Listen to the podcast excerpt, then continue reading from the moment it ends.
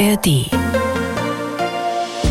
Aufgefallen, der Kulturpodcast von MDR Sachsen. Diesen Podcast bekommen Sie jeden Montag ab 17 Uhr in der App der ARD Audiothek und natürlich überall, wo es Podcasts gibt. Ich bin Andreas Berger und rede im Podcast über sächsische Kultur von A wie aufgefallen ist uns bis Z wie zuhören, was andere denken. Wenn alles klappt, bin ich jetzt im Internet in New York mit Jan Vogler verbunden, dem Cellisten, Intendanten der Dresdner Musikfestspiele und ja auch Chef des Moritzburg Festivals. Und das aus einem ganz speziellen Grund. Ich weiß gar nicht, ob er so gern darüber reden wird, aber es ist ja Fakt. Am Sonntag feiert er seinen 60. Geburtstag am 18. Februar. Erstmal hallo und herzlich willkommen, Jan Vogler. Hallo, Andreas Berger. Jan, ist Ihnen irgendwie so ein bisschen mulmig vor diesem Sonntag, 60. Geburtstag? Bedeutet Ihnen die Zahl irgendetwas oder ist es eine Zahl wie auch vor einem Jahr die 59? Das ist eine schwierige Frage, damit habe ich mich gar nicht so sehr beschäftigt. Ich glaube, vieles ist unbewusst, wenn es bei, um Geburtstage oder um Alter geht. Ich bin dankbar, dass ich ähm, gesund bin, arbeiten kann und dass ich so viel Glück habe im Leben und das ist eigentlich alles, woran ich denke. Und ansonsten ist es eigentlich eine unbedeutende Zahl, würde ich sagen, ja. Sie haben ja was ganz Ungewöhnliches am Vorabend Ihres Geburtstages geplant. Zusammen mit der amerikanischen Lyrikerin Amanda Gorman werden Sie in der Carnegie Hall zu Gast sein. Sie mit den Cello-Suiten von Bach und Frau Gorman mit ihren Gedichten. Und ich bin mit Gedichten aufgewachsen, also in ähm, Ostberlin, als wir zur Schule gingen, an der Spezialschule für Musik äh, in Berlin, das heißt jetzt Karl Philipp Emanuel Bach Gymnasium.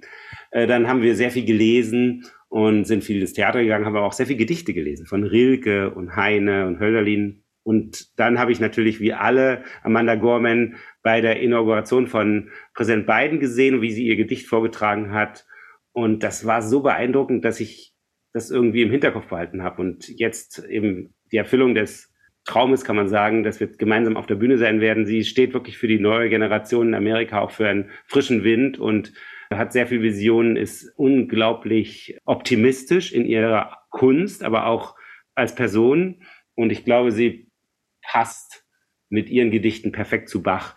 Bach ist zeitlos und ihre Gedichte sind ganz modern und trotzdem denke ich, dass sie auch vielleicht diese Schwelle zur Zeitlosigkeit überschreiten werden. Das weiß man ja nie vorher, aber es, es sind doch ganz, ganz wichtige Kunstwerke, gerade in unserer Zeit. Wenn ich an dieses Gedicht denke, was ja, ich weiß gar nicht, wie oft in der Zahl konkret der Millionen Mal das geklickt wurde. Es geht also sozusagen musikalisch, literarisch bergan.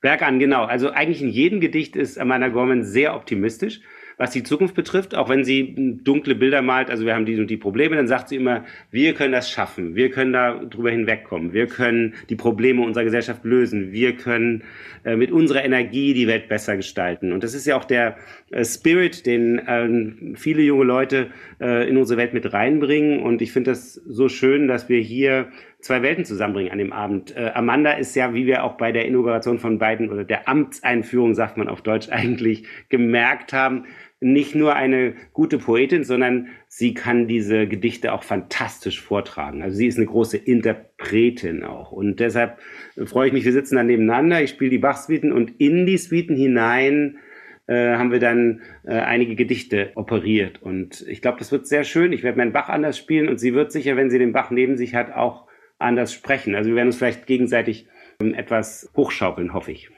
Ich habe vorhin gerade noch mal nachgeguckt, das ist auch schon wieder zehn Jahre her. Da haben Sie den Klassik-Echo für die Cello-Suiten gekriegt. Wenn Sie jetzt sagen, anders spielen, wie muss ich mir das vorstellen?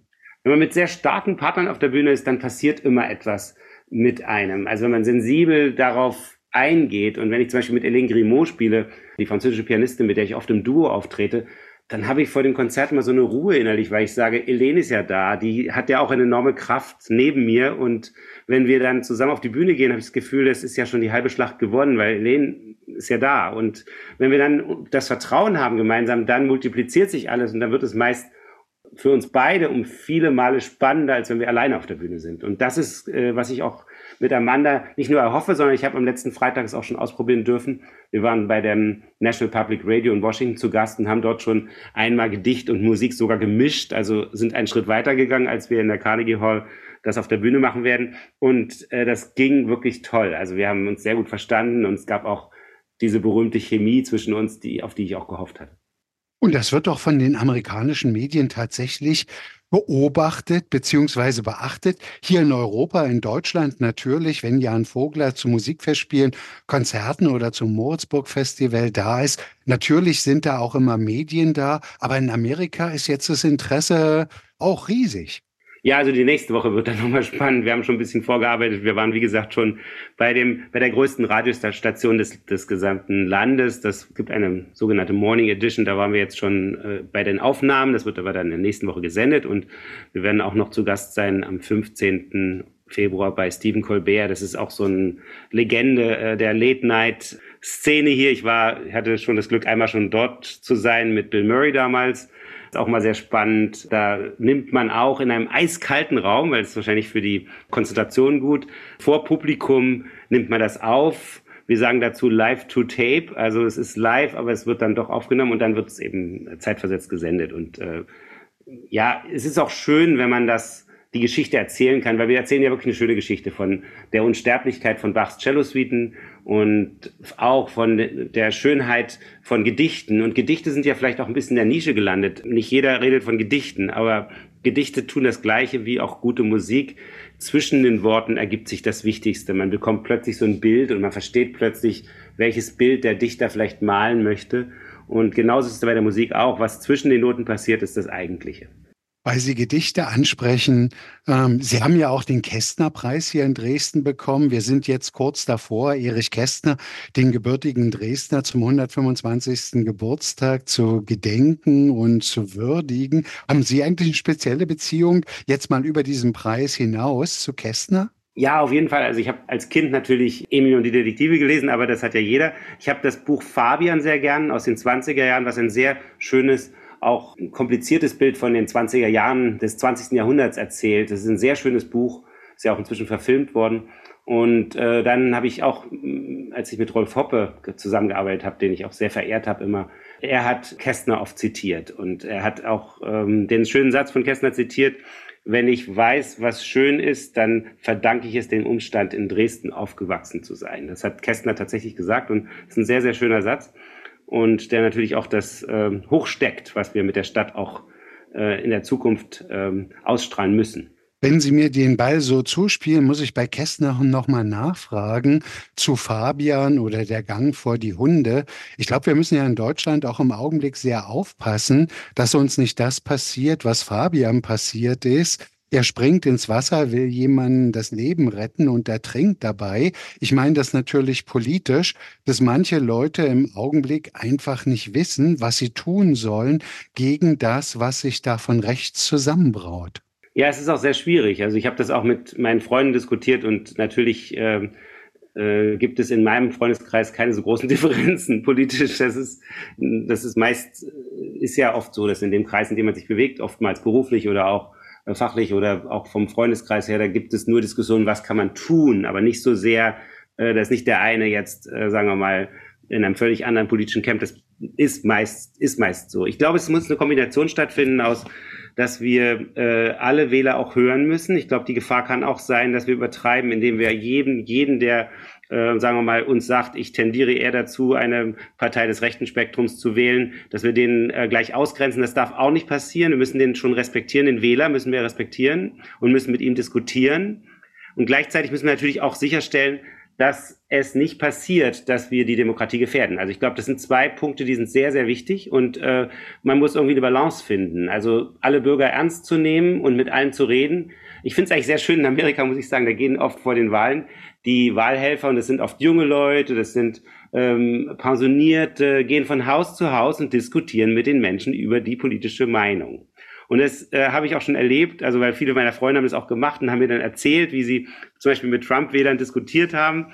Und äh, dass sie tatsächlich ins Gespräch gekommen sind, aber erstmal durch diesen gegenseitigen Respekt. Also erstmal, äh, man klingelt an der Haustür, man kann jetzt nicht sagen, du Schuft, du willst Trump wählen, sondern man, man sagt, ähm, wir wollen eigentlich mit Ihnen, mit Ihnen sprechen, äh, wir wollen Sie gerne überzeugen, demokratisch zu wählen, können wir mit Ihnen reden. Und wenn man dann ins Gespräch kommt, vielleicht, dann findet man vielleicht einen Draht und nimmt sich ernst. Und über das Ernstnehmen kommt dann eben tatsächlich auch eine, eine ordentliche Diskussion auf. Also ich glaube, es ist eine sehr schwierige Balance und ich hoffe, dass wir ein demokratisches Klima finden in Deutschland, in dem wir tatsächlich es schaffen, diese Demokratie der Mitte, die wir im Moment ja auch alle wollen, glaube also viele, die Mehrheit wollen, dass wir die auch schaffen äh, zu erhalten und und äh, und zu auszubauen. Das ist immer ein Kampf. Also ich glaube, man bekommt nichts geschenkt in der Geschichte. Also das wissen wir auch aus der Vergangenheit. Und äh, ich bin aber, wie Sie wissen, Optimist und ich glaube, wir werden es auch hier schaffen, indem wir wirklich zeigen, dass bestimmte äh, Tendenzen äh, eben die Probleme nicht lösen. Das tue ich auch als Intendant. Ich bekomme auch viele Briefe und ich bekomme auch Briefe von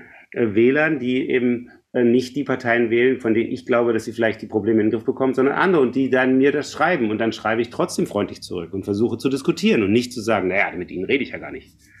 Also es ist eine sehr schwierige Balance und äh, ich habe keine Antworten, aber ich habe viele Fragen und ich habe auch äh, ein Ideal vor Augen, nämlich ein freundliches, ähm, äh, auch ähm, ein, ein Deutschland, was einfach äh, diese, diesen wahnsinnigen Lebensstandard, den wir uns erarbeitet haben und dieses, dieses tolle Land auch genießt und in diesem Land auch äh, an alle denkt und, und uns ein Klima beschert, in dem wir gemeinsam uns alle wohlfühlen können. Das ist eigentlich meine, meine Vision. Und das hat natürlich, glaube ich, jeder den Wunsch. Harmonie bedürftig sind wir alle.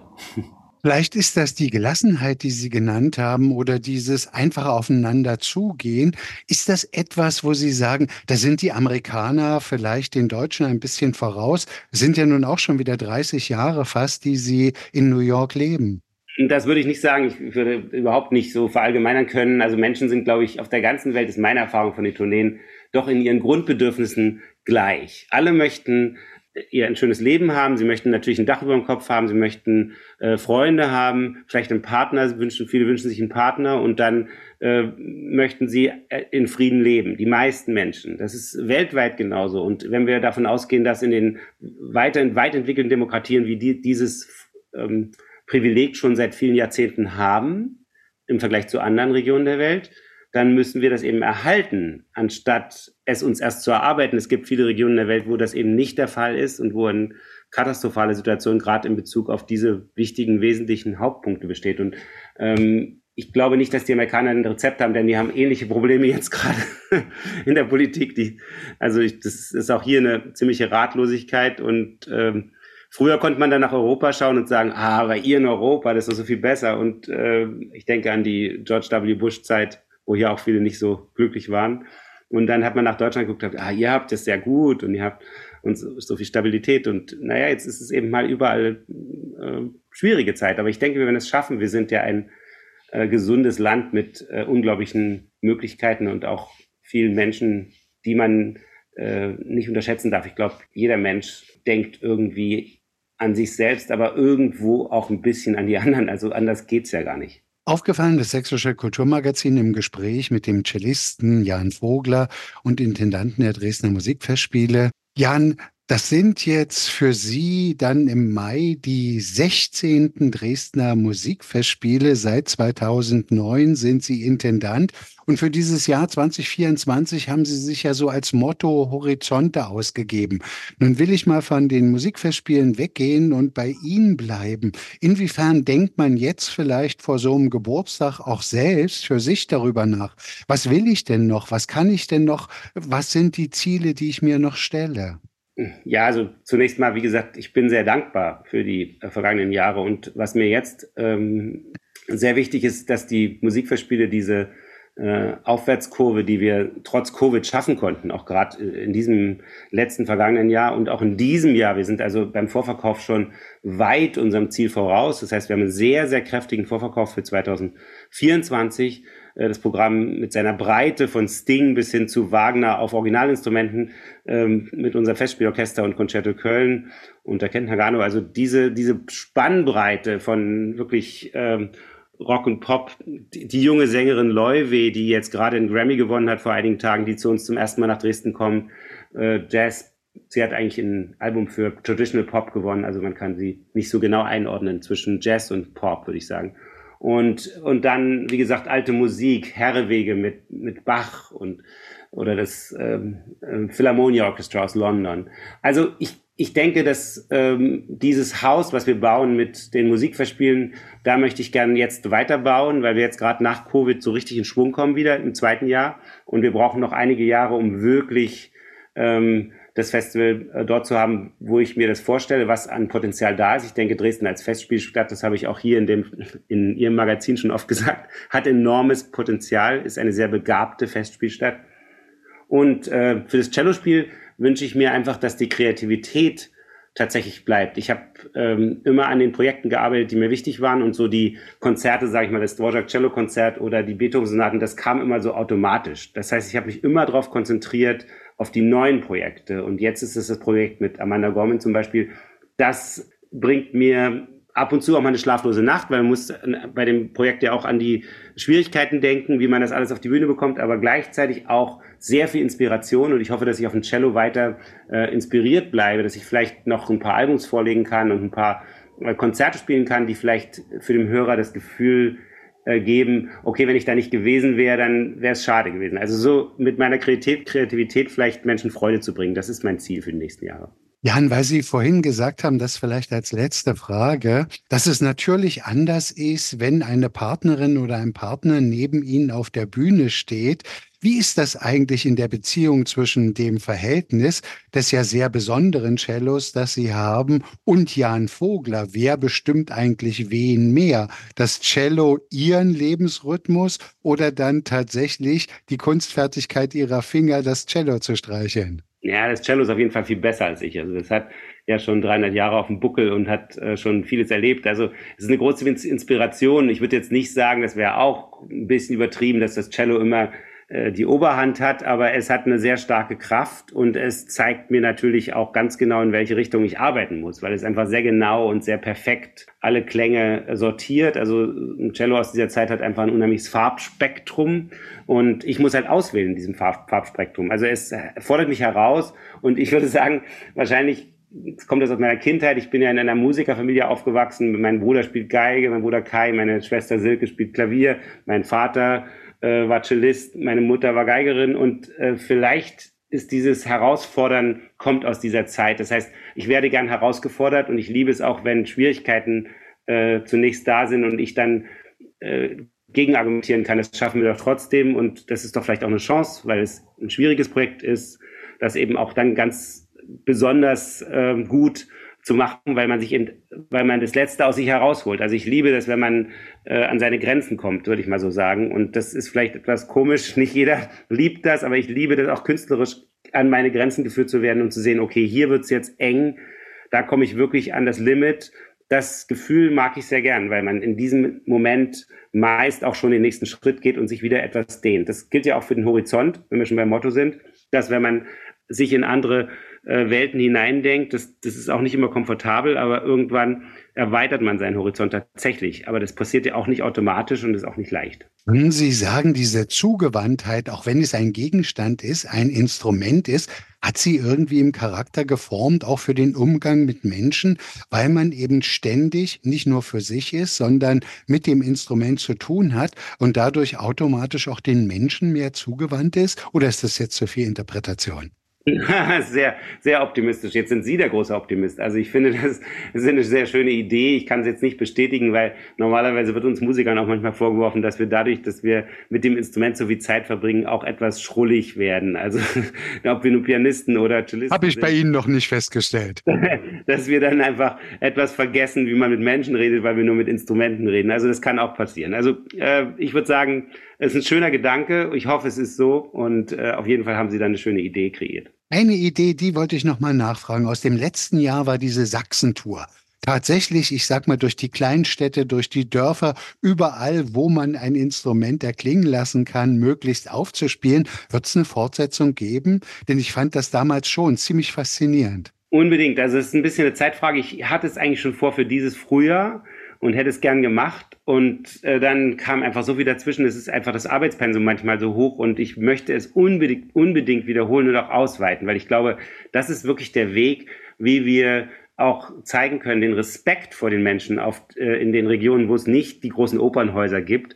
Denn sie kommen oftmals nach Dresden oder Leipzig oder nach Chemnitz und gucken, schauen dort oder hören unseren Konzerten zu. Und wenn wir jetzt mal auf, das, auf die, in die kleineren Orte, die übrigens sowas von oft entzückend und schön und stimmungsvoll und charmant sind und auch so viel Geschichte auch ausstrahlen. Da war der Komponist mal oder da war mal Clara Schumann oder man kann so viel auch ausgraben darüber. Bach war zu, dort zu Besuch oder ob das nun, es gibt ja so viele geschichtsträchtige kleinere Orte in Deutschland gerade das ist wirklich ein Schatz. Und wenn man diesen Schatz mal besucht und mal dorthin fährt und äh, mit den Menschen ins Gespräch kommt, äh, es bringt eigentlich ganz viel äh, positive Energie auf beiden Seiten. Deshalb möchte ich es unbedingt wiederholen und ich suche nach einem Zeitfenster und dann natürlich auch ähm, müssen wir es auch gut organisieren. Es braucht auch viel Vorbereitung. Es ist keine gewöhnliche Tournee, sondern braucht mehr, ähm, äh, sagen wir mal, Vorbereitung als eine normale Tournee, die ja so automatisch entsteht. Aufgefallen war im Gespräch mit Jan Vogler.